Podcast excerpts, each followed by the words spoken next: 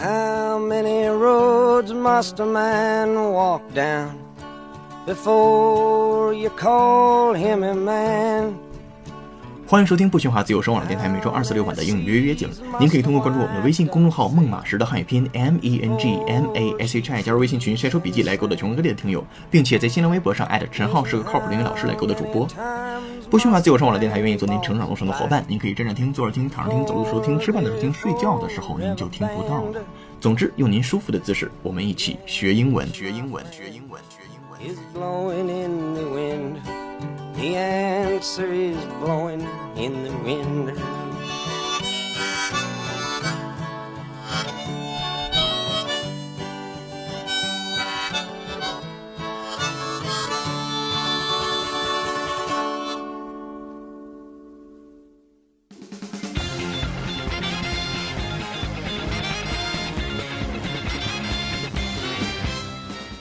一句话新闻: Apple gets 10 days to address its iPhone 6 and 6S shutdown problem in China.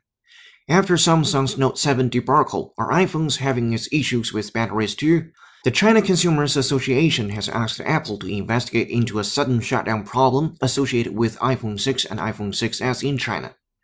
A statement released by the Consumer Protection Organization said it has received a considerable number of complaints from users of both devices reporting that the smartphones have been shutting off automatically without being able to be turned back on. The stated problem involves models of 6 and 6S iPhones shutting down automatically while on a 50% to 60% battery level. The sudden shutdown often happens after a system upgrade and when in a room temperature or colder environment. What particularly frustrates users is that the devices often can't be turned back on after the involuntary shutdown despite continuous battery charging. 苹果手机现自动关机门，中消协要求其十天内做出回应。来自 The Street 的一则新闻。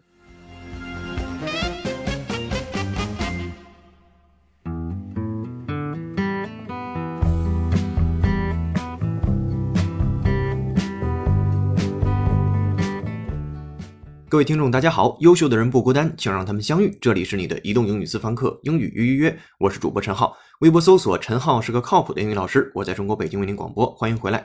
如果今天你手里拿的苹果手机总是自动关机的话，then you're not alone。我们来看一下今天的新闻：Apple gets ten days to address its iPhone 6 and 6s shutdown problem in China。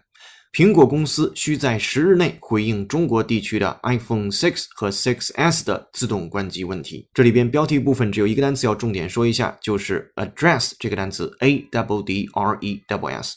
您原来对这个单词的理解还停留在地址上，那是不够的。这个单词作为动词啊，它可以表示 to deal with 处理呀，或者是 to make a formal speech to 表示发表正式的演说或者是演讲。今天我们可以把它理解为处理或者叫做回应，也就是苹果公司呢有十天的时间啊去回应处理中国地区 iPhone 6就是 iPhone 六的手机 and 6s 自动的关机问题 shut down 啊 problem in China。这里边没有提到自动关机那个自动，当然那个自动是我们补上去的。由于在新闻的正文部分讲到了自动关机，而不是人为手动去关掉它，它就自己歇菜了啊这样的一个问题。好，这是标题部分很简单。接下来第一句话。After Samsung's Note 7 debacle, iPhones having its issues with batteries too? 好，第一句话很好联想，就是我们之前也讲到过三星手机的问题，也就是说，在三星手机 Note 7的这个 debacle 事件之后，那 debacle 是什么意思？我们原来在讲到三星手机的时候还出现过这个单词，我们先来拼写一下它，d e b a c l e，d e b a c l e，debacle 的本意表示崩溃、灾难。啊，包括解冻也是它。在这儿呢，我们可以理解为一个彻底的失败。A debacle is an event or attempt that is a complete failure。啊，彻底的失败，也就是在三星的那个 Note 7那爆炸门之后啊，彻底的失败之后，Are iPhones having its issues？那 iPhone 手机也有自己的问题了吗？With batteries too，也是电池所造成的吗？好，这是第一句话。接下来第二句话也很简单，这里面没有任何一个生词在第二句话当中，您看你能不能听出来？只不过可能有一些的专有名词。The China Consumers Association has asked Apple to investigate into a sudden shutdown problem associated with iPhone 6 and iPhone 6s in China。好，很简单啊，直接翻了。中国消费者协会 China Consumers Association 简写为 CCA。他让苹果去 investigate 调查 into 啊，进入到某件事情当中 a sudden shutdown problem，一个突然之间的 shutdown 关机的这个问题。这关机的问题是与什么相关联的呢？Associated with iPhone six and iPhone 6s in China，就是在中国地区的 iPhone 六手机和 iPhone 6s 手机自动关机的问题。好，这第二句话很简单，不再赘述了。第三句话，今天整篇新闻当中难字并不多啊，就只有几个关键的点要跟大家讲解一下，所以整体难度对我们日常讲解的新闻来说，处于一个中下的一个水平。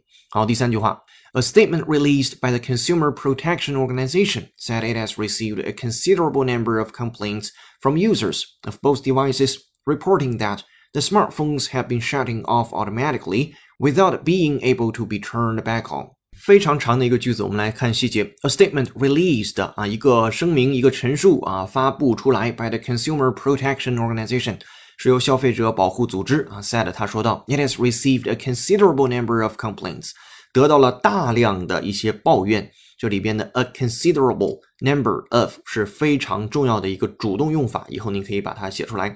a considerable number of 后面您看它加的是 complaints 名词的复数，所以你也可以用它后面加名词的复数。在此刻的 considerable 它表示相当大的、重要的或者是值得考虑的。接下来我们做一个扩展练习。这个 considerable 的单词本身并不是很难，但是呢，一会儿在扩展练习当中。您能听到几个您或许比较感兴趣的专有名词，包括呀异性恋呐、双性恋呐、同性恋呐，都怎么说啊？它的出处呢是耶鲁大学公开课心理学导论课程节选美音啊，我们来听一下，Listen up, please. And most people are heterosexual. There's a considerable amount that varies cross-culturally of people who are bisexual. But the real puzzle is exclusive homosexuality. So why? And most people are heterosexual. There's a considerable amount that varies cross-culturally of people who are bisexual. But the real puzzle is exclusive homosexuality. So why? And most people are heterosexual. There is considerable amount that varies cross-culturally of people who are bisexual. But the real puzzle is exclusive homosexuality. So why? 好，这个句子当中，我们来看一下刚才讲到的三种人吧。 首先，most people are heterosexual，很多人呢都是异性恋。这里边的 heterosexual 表示异性恋。答案呢，您可以在参考讲义当中看得到。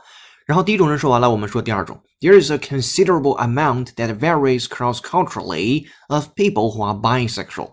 说还有很多人，但这些人呢是根据文化不同啊有差异的一群人。那他们是 bisexual，他们是双性恋。注意小前缀啊，bi。好，第二种人说完了，接下来，But the real puzzle is exclusive homosexuality。但是真正的难题就是 exclusive，表示一种排他的啊独有的，就是你既不是异性恋，也不是双性恋，而你只是这个只是，你可以认为是 only。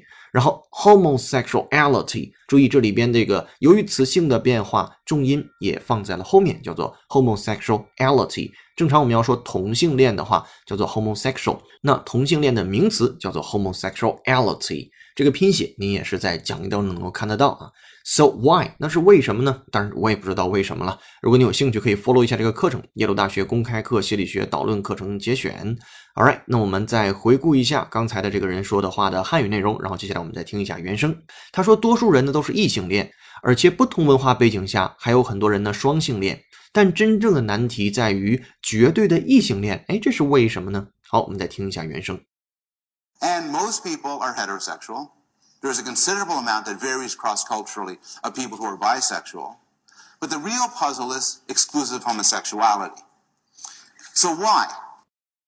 And most people are heterosexual. There's a considerable amount that varies cross-culturally of people who are bisexual. But the real puzzle is exclusive homosexuality. So why?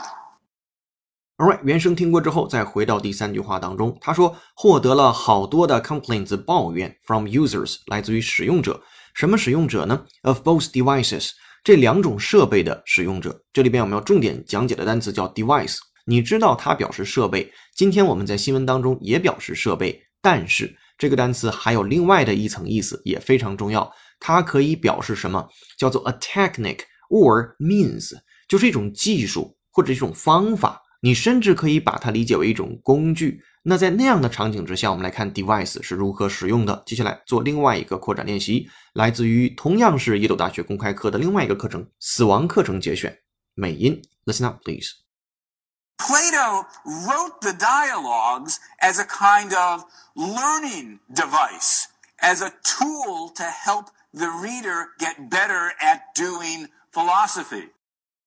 Plato wrote the dialogues as a kind of learning device, as a tool to help the reader get better at doing philosophy. Plato wrote the dialogues as a kind of learning device, as a tool to help the reader get better at reading philosophy.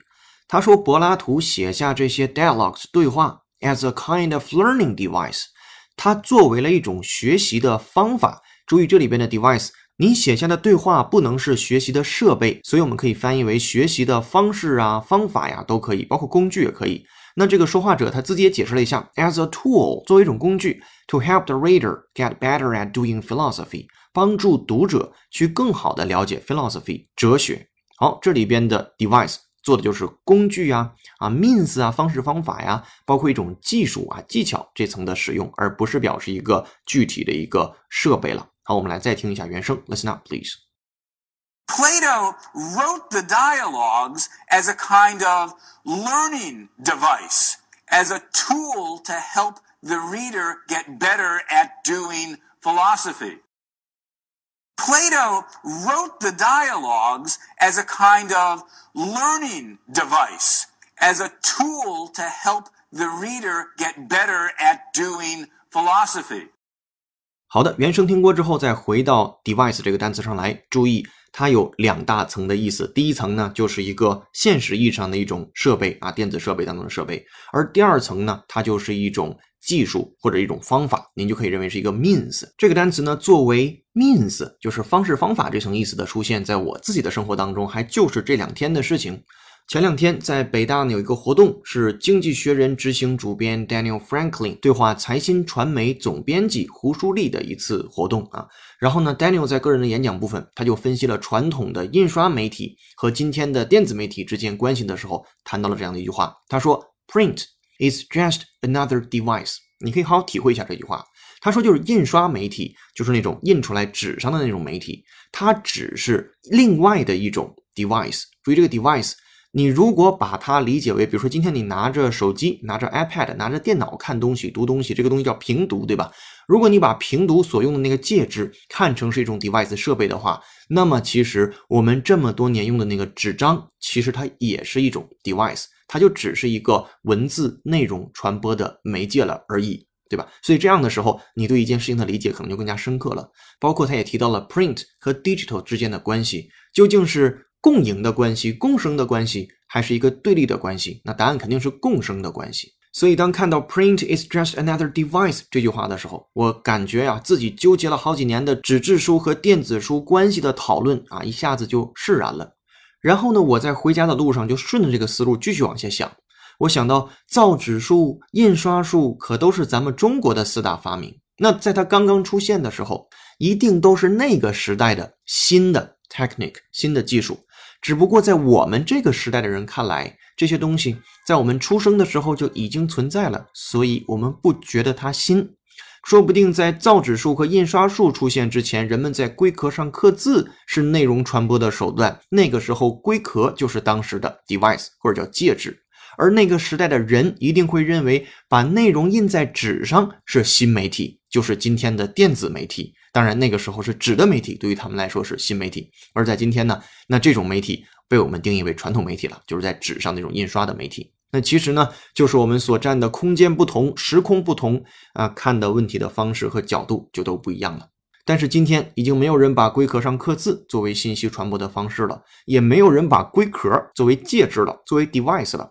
如果按照这个思路继续想下去，纸质书和电子书之争，也许在未来的某一天就一定会有一个结果了。Or already。接下来咱们再说点题外话。那么，当你能通过认知去预测和判断未来的时候，很多同学就会说：“那我们以后就别看纸质书了，我们就彻底拥抱电子书吧。”其实也不尽然。从我个人的阅读经验来说，我这一代人，无论是从情感上还是从习惯上，一定还是站在纸质书一边的啊。虽然它代表了 old fashioned，也是未来可能要被 take over 的一种介质，但是看书呢，其实是非常私人的事情，自己得先舒服。别人觉着我们舒服不舒服，其实一点都不重要，因为看书的是你，获取信息和知识的也是你，别人只是旁观者，只是一个 outsider 局外人。所以我一般呢，自己在家看的时候会看纸质书啊，用笔画重点，然后把重点部分再转成电子的，方便以后搜索和提取。那如果出门的话，除了手机之外，一般呢还带着 Kindle。如果你正在阅读的书籍，纸质书和电子书的两个版本恰好都有的话，并且你还不差钱儿啊，你可以两个都买下来，在家看纸质，出门呢在 Kindle 或者是手机上看电子。所以在目前这个时代，三个字叫做不设限啊，你也别纠结。十年之后，二十年之后，五十年之后，也许有一天你想再纠结的话，那个时代都不再给你纠结的机会了，而你也早已习惯了新的阅读方式，也不需要再纠结了。好，这就是今天咱们关于电子书和纸质书之间的关系的一个小讨论吧。那这个讨论的逻辑脉络，也可能成为你未来四六级考试啊、托福雅思考试啊相关的电子书和纸质书之间的探讨话题的一个素材吧。OK，咱们再回到第三句的这个 device 这个单词上来。今天我们还是回归到它本来的意思，表示的是一种电子设备当中的设备。我们来看第三句话，那 device 后面说 reporting that 报告到 the smartphones have been shutting off automatically without being able to turn the back on，就是他们总是自己就关机了，然后并且呢你没法再给他们打开啊，开机开不了了。我们把第三句话再整理一下。该消费者保护组织在其声明中称，其已收到来自持有两种机型的用户的大量投诉，投诉内容呢均为手机会自动关机且无法重新开机。那么它对应的英语叫做 A statement released by the Consumer Protection Organization said it has received a considerable number of complaints from users of both devices, reporting that the smartphones have been shutting off automatically without being able to be turned back on。好，这是第三句话。 Alright，在继续讲解新闻之前，我们来看一下今天的背景音乐，它是由 Daniela Andre 演唱的歌曲《No One But You》。Daniela Andre 西班牙十九岁吉他歌手，一种清新的爵士风，让你仿佛沐浴在清晨的阳光中。我们再次等候下一位推荐好音乐的你。今日歌曲《No One But You》by Daniela Andre。此外，今天在微信公众号为你准备的英语原声视频是 TED 的演讲。所有的痴迷都值得付出代价。你知道世上最冰冷的，或是波涛汹涌的、与世隔绝的海滩都有什么景象吗？讲者展示了一系列令人惊艳的游客照，讲者带领我们走进他精彩纷呈的追梦之旅。您可以通过搜索并关注微信公众号“英语约约约”，约是孔子约的约，回复关键字“痴迷”给您看视频，同时还可以按提示操作成为会员，获取本期节目的完整版讲义。接下来我们继续讲解原文。Sometimes it takes many faces to be. It takes a time and a place to be free. But in the end. 好的，接下来我们来看文章的后半部分啊，也非常简单。The state problem involves models of 6 and 6S iPhones shutting down automatically while on the 50% to 60% battery level.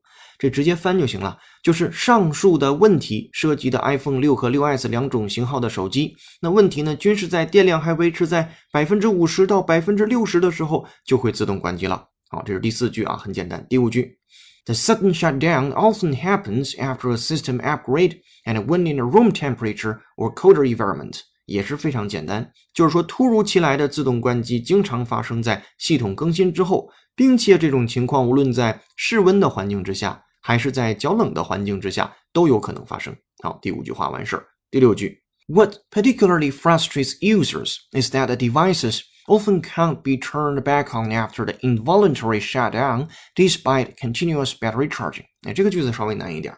最令用户感到沮丧的是，What particularly frustrates users？这里边的 frustrate 使某人感到沮丧那个单词是什么呢？Is that the devices 那个设备呀 ？often can't be turned back on，经常你就不能再打开它了。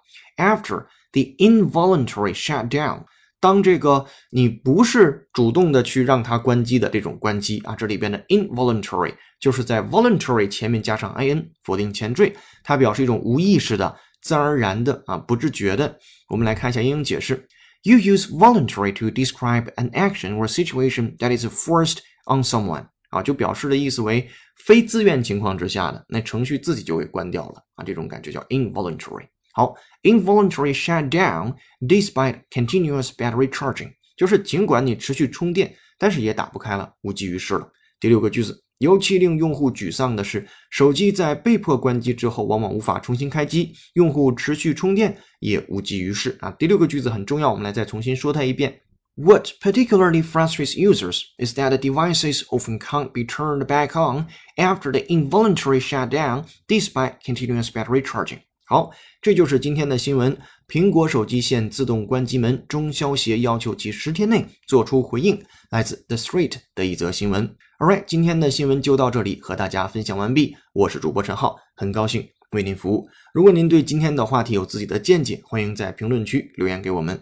你还可以通过关注微信公众号“英语约约约”，约是孔子约的约，按提示操作重运会员，获取本期节目的完整版讲义。在这里，我们特别感谢那些愿意通过付费会员或者打赏的方式来支持英语约约工作室一直运转下去的小伙伴们，谢谢你们！十秒钟音乐之后，您将分别听到长速朗读版、新闻链接的原声音频和慢速朗读版，建议裸听来检验知识的掌握情况。优秀的人不孤单，请让他们相遇。这里是你的移动英语私房课，英语约约约。微博搜索“陈浩是个靠谱的英语老师”，我们在这里用声音坦诚相见。拜。